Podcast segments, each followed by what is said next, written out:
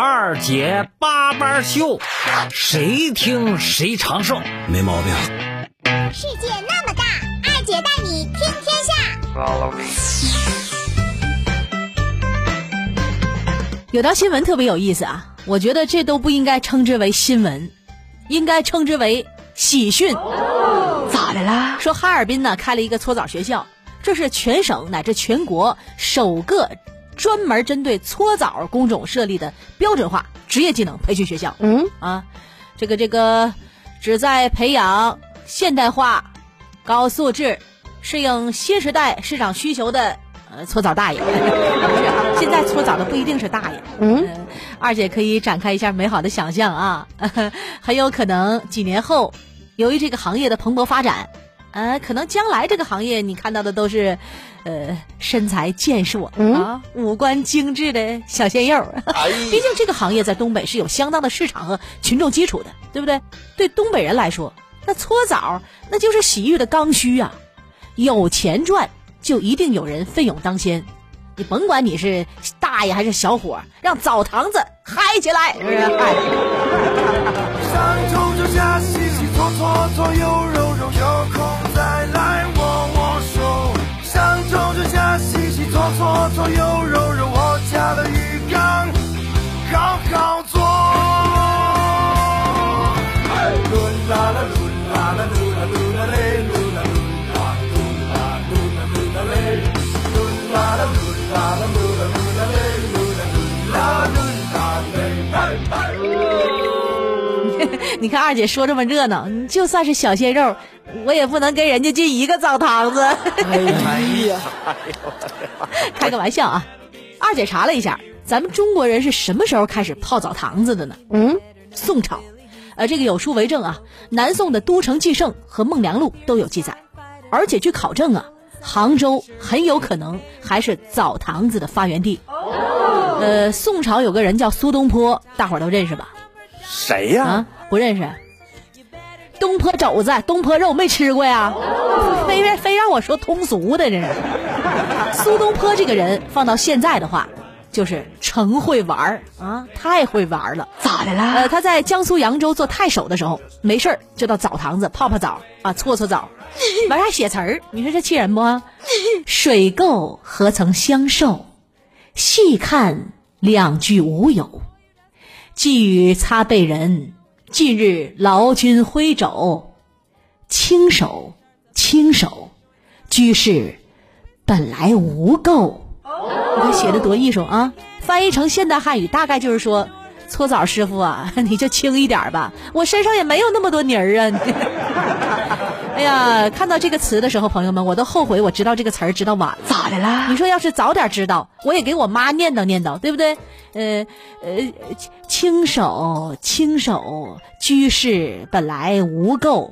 那家伙小时候到澡堂子，我妈给我搓的吱哇乱叫啊！哦，脾气这么暴躁，奴才眼拙，这是哪位妃子？那个表情，我到现在还至今难忘。呃，我在想，我妈要是出道的话，就没容嬷嬷什么事儿了。你又说骂话。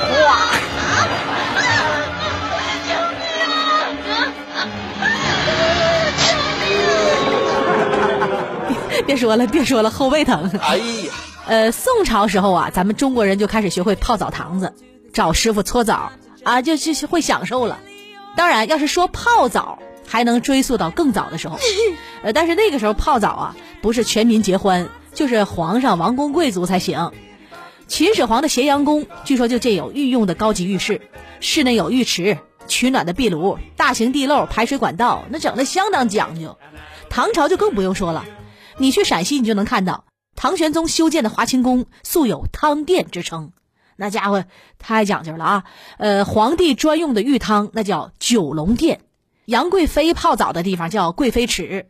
说杨贵妃春寒赐浴华清池，温泉水滑洗凝脂，待儿扶起娇无力，始是新承恩泽时。你看看，甚至文武百官还有个大池子叫星辰汤。你看看这这这名儿起的，呃，我在想，怎么也得有个奶浴啊、药浴等服务项目。您呢泡泡我这个中药浴包，保证让你身心舒畅、神清气爽。朋友们，如今的澡堂江湖啊，早已暗戳戳的分成了两个派系。嗯啊，南派和北派。所谓南派，就是我们说的南方地区呗，江浙一带。呃，那边搓澡讲究八轻八重八周到，南方人细皮嫩肉，人家讲究这个很正常啊。那么北派搓澡，呃，那就是以沈阳为中心，辐射东三省。东北人到了澡堂子泡澡，简单来说是这样的啊：一泡、二蒸、三搓、四冲。呃，对，去过澡堂子的朋友，你体会体会，二姐说的这个靠谱不？而在这个经典四环节当中啊，搓。就是整个流程的核心，堪称给灵魂抛光上釉的点睛之笔。哎呀，先搓肩，再搓背，搓完胳膊搓两肋。你身上怎么这么脏啊？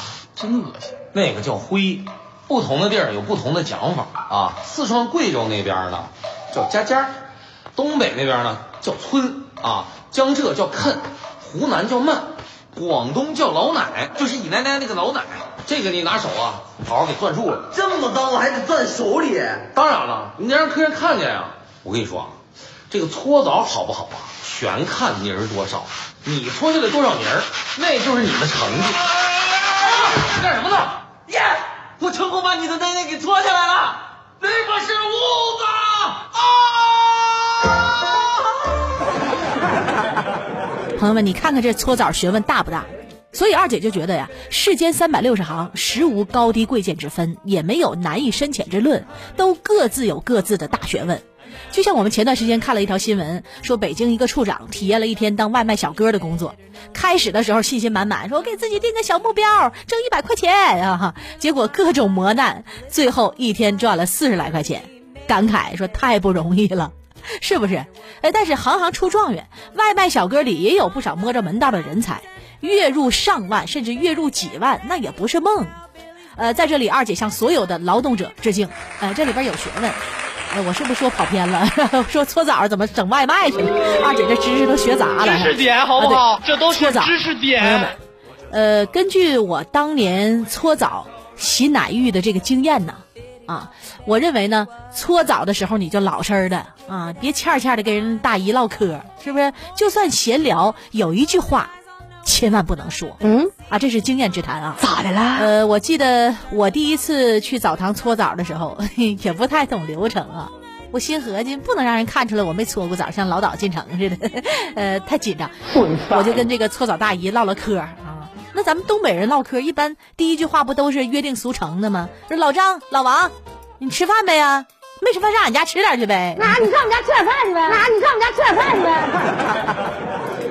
我就问大姨。我说，大姨呀，没吃饭呢吧？哎呀，完了，就这一句话，一下子把大姨刺激着了。咋的啦？说怎么的？啥意思啊？没吃饭，嫌我没劲儿呗？哎，你这是质疑我搓澡的力度，还是质疑我的业务啊？行，你就说你扛搓不扛搓吧。走起。我我我！救命啊！娘娘饶了我吧！娘娘！救命啊。好家伙，朋友们，就在那一刻，我的人生第一次体会到骨肉分离的感觉。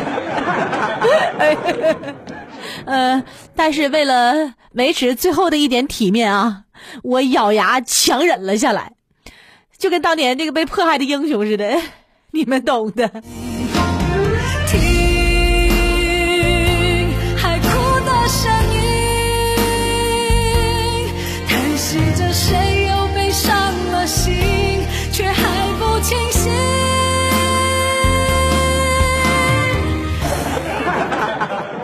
别说了，别说了，这腰疼。前段时间有个新闻挺有意思啊，说有个南方朋友来东北，合计体会一下咱们独特的澡堂子文化啊，就搓了个澡，结果因为受不了东北人搓澡的力度，报警了。哎呀，兄弟啊，我我太能体会你的感觉了。你说我当时怎么就没想到还有报警这一步？别说了，别说了，后背疼。朋友们，我的小编欢欢说说亲，千万要珍惜跟你在一起去澡堂搓澡的人，很有可能有些人搓完之后就没联系了，有些人一旦错过就不再。后来我总别闹，朋友们要知道啊，在我们经济不太发达、人民还没有小康的时候，这个搓澡啊是一件非常奢侈的事儿。一般老百姓哪搓得起澡啊？进澡堂子之后啊，那家乌气昭昭，跟王母娘娘蟠桃会似的。呃，虽然彼此都不认识啊，但很快呢就家长里短扯起了闲篇儿。为的是啥呀？为的就是能互相搓背。呃，到后背那块儿的时候啊，你就装的像挺为难的似的。你说，哎呀，哎呀呀呀呀，哎呀，哎，这个这块够不着了呢，咋够不着？然后旁边的李姐、张姐、赵姐、王姐心领神会就过来了，说来来来来，我给你搓。哎，谢谢姐，谢谢姐。那啥，一会儿我也给你搓啊。行，二姐有生活呗。那时候没有搓澡工，就算有也搓不起。你想洗个澡，买个通票才两块多钱，你搓个澡十块，太奢侈了。现在呀，东北的澡堂子越来越多了，设施豪华，项目丰富，名字也高大上乖红了吗？专手盆拿好了，请来宾上来。你要是头一回进那个高档洗浴中心，你没点熟人领着，真不行，就跟刘姥姥逛大观园土老帽进城似的。我往那一站，那一使那自动歘就开了。当时我大哥说：“别动，电梯。”我就迈进去了。俺们在里等等有五分钟，也没往那升啊。我回头一瞅，这堵一堆人了，我就听见人吵吵，抓紧时间往里走。我在那站着干啥呢？一会儿上楼开会。流程有条不紊，凸显尊贵啊！不是吹牛啊，在咱们东北，搓澡现在已经成为一种呃一级学科了。我是搓泥儿灰儿，把灰儿治一堆儿。我我我是搞我是搞人体表皮研究的。搞医学的。人体表皮污垢学。哎呦，妈白给你听那么多胎教音乐了。没白听啊！我每次给人除完污垢，都给他打段架子鼓啊。啊，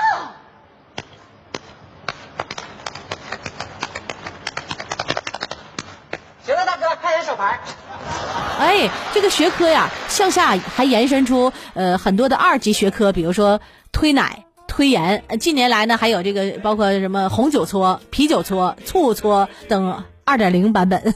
所以说，在东北有一种洗澡叫澡堂子，有一种享受就叫搓泥儿。这个搓澡师傅非常专业啊，而且颇有一点艺术家的味道在身上的啊，呃，细着板牙的老到位了。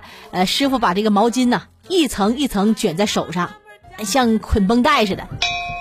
我看何志焕老师这个缠毛巾的手法，好像和国内的师傅不太一样啊。这缠法不常见，很有讲究吧？呃，先从头部开始慢慢往下搓，哎，整个搓完之后，呃，师傅还会用呃一盆热水往你身上一浇，就跟那个猪脱了毛似的。但没事儿啊，咱们东北人皮糙肉厚，呃，简直舒服的没话说。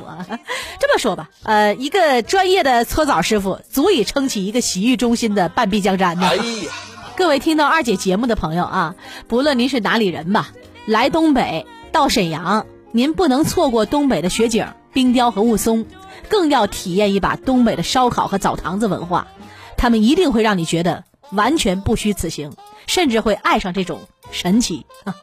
好了，说了这么多，我这浑身都有点感觉刺挠了。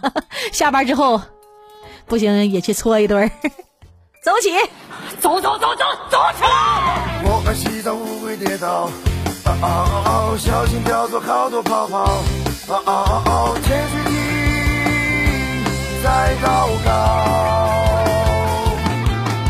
我洗澡皮肤搞好，啊啊啊！戴上羽毛长长条条，啊啊啊！美人鱼想逃跑。上冲就下洗洗搓搓搓，又揉揉，有空再来握握手。上冲就下洗洗搓搓搓，又揉揉，我家的浴缸好好做。哎，噜啦啦噜啦啦噜啦噜啦嘞，噜啦噜啦噜啦噜啦噜啦嘞，噜啦啦噜啦啦噜啦噜啦嘞，噜啦噜啦噜啦嘞。姐八班秀，谁听谁长寿。没毛病。